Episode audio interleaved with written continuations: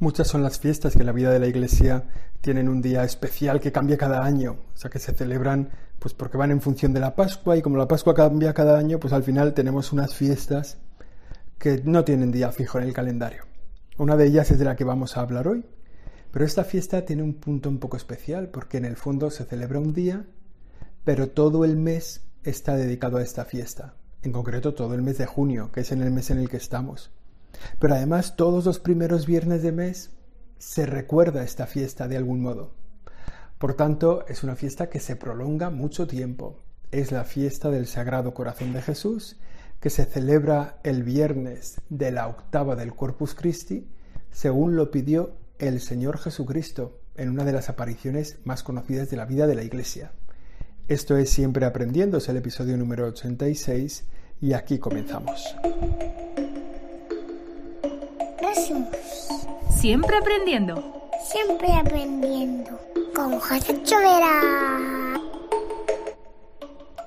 Fiesta del Sagrado Corazón de Jesús, que se celebra, como decimos, el viernes de la octava del Corpus Christi. Así se lo pidió el Señor en una de las apariciones que hizo para poner en danza esta devoción, para sacar adelante esta devoción con unas palabras que le dijo a Santa Margarita María de Alacoque, te pido que el primer viernes después de la octava del Corpus se celebre una fiesta especial para honrar a mi corazón y que se comulgue dicho día para pedirle perdón y reparar los ultrajes por él recibidos durante el tiempo que ha permanecido expuesto en los altares. Así se lo dijo el Señor a Santa Margarita María de Alacoque en el año 1675.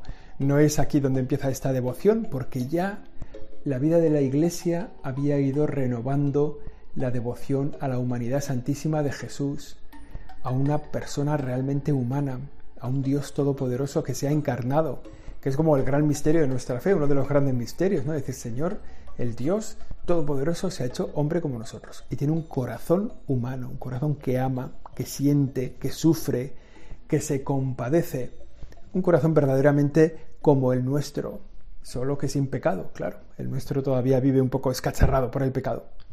Bueno, esto es lo que celebra la Iglesia, como digo, el viernes después de la octava del Corpus Christi y en el fondo durante todo el mes de junio. El mes de junio es el mes consagrado al corazón de Jesús. Y como hay algunas promesas asociadas a esta devoción, pues todos los primeros viernes del mes se recuerda, se recupera esta devoción. ¿Qué quiere decir ¿Cómo, ¿Cuál es el significado? Yo creo que vamos a hacer como tres cosas. ¿Cuál es el significado? Que ha dicho un poco la historia de la iglesia, cómo se, cómo se puso en marcha esta devoción, y luego qué dice el magisterio de la iglesia sobre esta devoción, que ha sido, ya os anticipo, bien acogida por el magisterio de la iglesia. Lo primero es significado, ¿no? Es el darnos cuenta o el caer en la cuenta así conscientemente de que Jesucristo es hombre, que la divinidad de Cristo queda manifestada, como lo vemos en la Sagrada Escritura, pero que también está presente y manifestada en la Escritura su humanidad, que es darnos cuenta, cómo nos podemos dar cuenta de qué es lo que hay en el corazón de Jesús. ¿Qué es lo que tiene en el fondo de su corazón? Pues lo podemos ver sobre todo a través de su palabra, de lo que Él nos dice. Hay un dicho, hablaremos un par de refranes en castellano para hablar de esto del significado. Uno es de lo que eh, rebosa el corazón, habla la boca. De la abundancia del corazón, habla la boca. Y ese refrán nos manifiesta, nos pone de manifiesto que el corazón de Jesús se hace visible en sus palabras. Lo que Él tiene en el corazón se hace visible en sus palabras. ¿Cuál es la primera palabra de su, de su corazón que se hace visible? Evangelio, buena noticia. El Señor comenzó a predicar el Evangelio. Sus palabras eran Evangelio, eran buena noticia. Sus palabras eran anunciar una salvación. Una salvación que estaba siendo esperada por el pueblo. Por tanto, de lo que nos habla el Sagrado Corazón de Jesús, lo que hace visible las palabras del Señor que hay en su corazón es buena noticia. Los cristianos vivimos en una buena noticia y anunciamos una buena noticia. Por tanto, eso es como lo, primero. Lo segundo que podemos tener en cuenta al hablar de las palabras del Señor que nos hacen ver su corazón es el reino de Dios. el corazón de Jesús manifiesta el reino de Dios, un lugar en el que se puede habitar, un lugar para el que estamos hechos, un lugar donde nos podemos refugiar, donde siempre somos bien acogidos, bien recibidos, donde siempre somos guardados, custodiados y salvados. En el corazón de Jesús se puede vivir. Hay una, una oración que se repite muchas veces al, acabar la celebración de la Eucaristía, o en el momento de la acción de gracias, que es una oración de San Ignacio de Loyola, y que nos habla también de cómo refugiarnos en el corazón de Jesús. ¿no? Meternos en el alma de Cristo, santifícame, cuerpo de Cristo, sálvame, sangre de Cristo, embriágame, agua, agua del costado de Cristo, lávame, pasión de Cristo, confórtame, oh buen Jesús, óyeme, dentro de tus llagas, escóndeme, y no permitas que me aparte de ti. Señor, méteme en tu corazón. ¿no? Es como una oración, ahí se puede vivir. La palabra que manifiesta el Señor, que brotan de su corazón, esa palabra reino de Dios, nos hace ver que su corazón es el lugar en el que se puede habitar. Ese es el significado un poco de esta devoción. Jesús que manifiesta buena noticia, su corazón es buena noticia, es el reino de Dios, es el lugar en el que podemos vivir, un corazón humano. Nos habla también de otra palabra que brota del corazón de Jesús, Padre nuestro, nos habla de la paternidad de Dios, de que nosotros somos salvados por el Señor que es Padre, por Dios Todopoderoso. Por tanto, en todas estas palabras encontramos lo que hay en el corazón de Jesús, el significado de esta devoción. Dios nos habla de su reino, de buena noticia, de un Dios que es Padre, de que por tanto todos nosotros somos hijos, de que nos manda, nos entrega un mandamiento de amor unos a otros.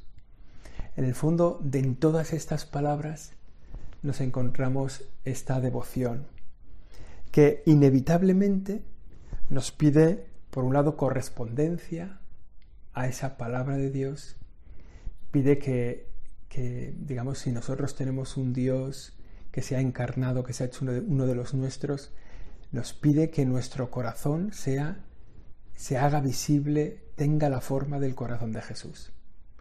Que las expresiones de nuestro corazón sean esas mismas expresiones del corazón de Jesús.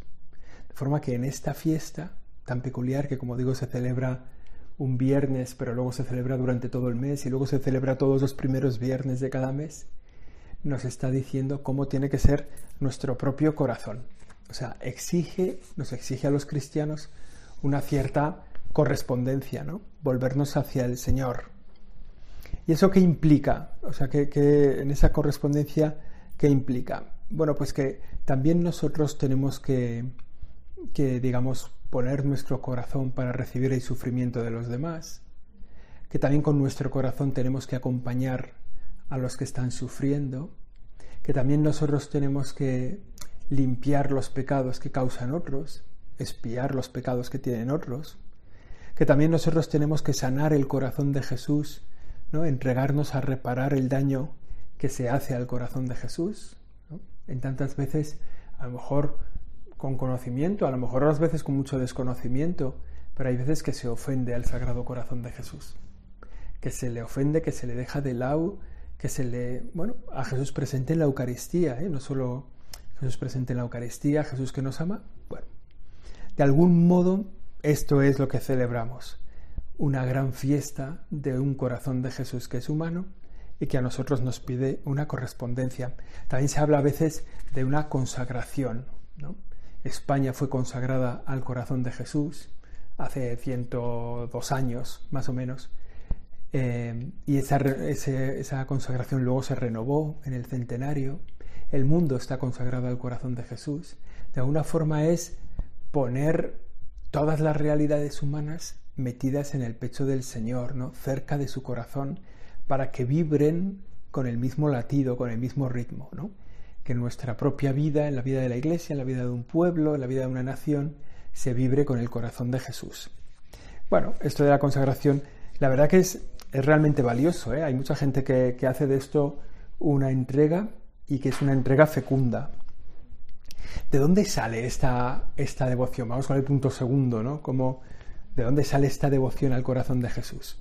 Bueno, en primer lugar, la, devoción a, ese corazón que ha sido herido, ¿no? Que recordamos esa lanzada que narra el Evangelio, ¿no? El soldado que va a mirar si Jesús está muerto y entonces para quebrarle las piernas, pero como ya estaba muerto, pues no se las quebraron, pero a cambio el legionario le clavó la lanza en el costado y de su costado brotó sangre y agua, dice el Evangelio.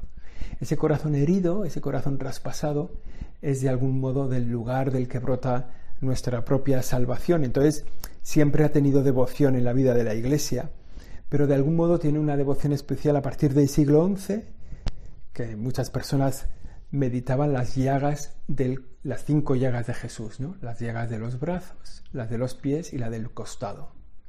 De hecho, en Pamplona hay, hay una devoción que es un voto que hizo la ciudad por una peste de la que se libró en el siglo XVII y entonces el ayuntamiento hizo el voto de las cinco llagas y una vez al año hace renueva ese voto de especial protección de las cinco llagas sobre la ciudad de Pamplona. Bueno, pues esa devoción de las llagas ya estaba presente en la vida de la Iglesia, ¿no?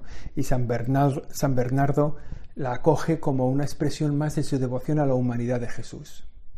O sea, nuestro Dios es un Dios herido. Se ha hecho hombre, realmente hombre, y por tanto ha sido herido en una cruz, y por tanto esas llagas nos hablan de la humanidad de Jesús. Pero de alguna forma, y luego esto tuvo pues otros santos en la Edad Media que fueron siguiendo esta devoción al corazón de Jesús, pero donde mejor se manifestó esta devoción es en unas apariciones en el siglo XVII a una religiosa que estaba en el convento, en el convento de Parelemonial, en Francia, que se llama Margarita María de Alacoque, que es santa, Santa Margarita María de Alacoque. Bueno, pues a esta mujer pues se le aparece entre 1673 y 1675 recibe unas revelaciones en las que el Señor le pide que extienda en el mundo la devoción a su sagrado corazón.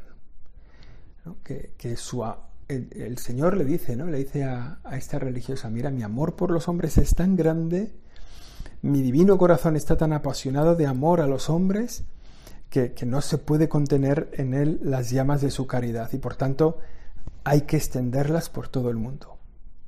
Hay que extender esta devoción de mi corazón, del amor de Dios por todos vosotros, en todo el mundo. esta, esta religiosa pues acoge esta petición que le hace el Señor y la saca adelante, ¿no? Santa Margarita María de Alacoque es a la devoción del Sagrado Corazón de Jesús lo que Santa Faustina Kowalska es a la devoción de la Divina Misericordia. En el fondo son expresiones como acentos concretos de las devociones humanas por la verdad del Señor Jesús, ¿no? Que el Señor ha querido expresarlas así.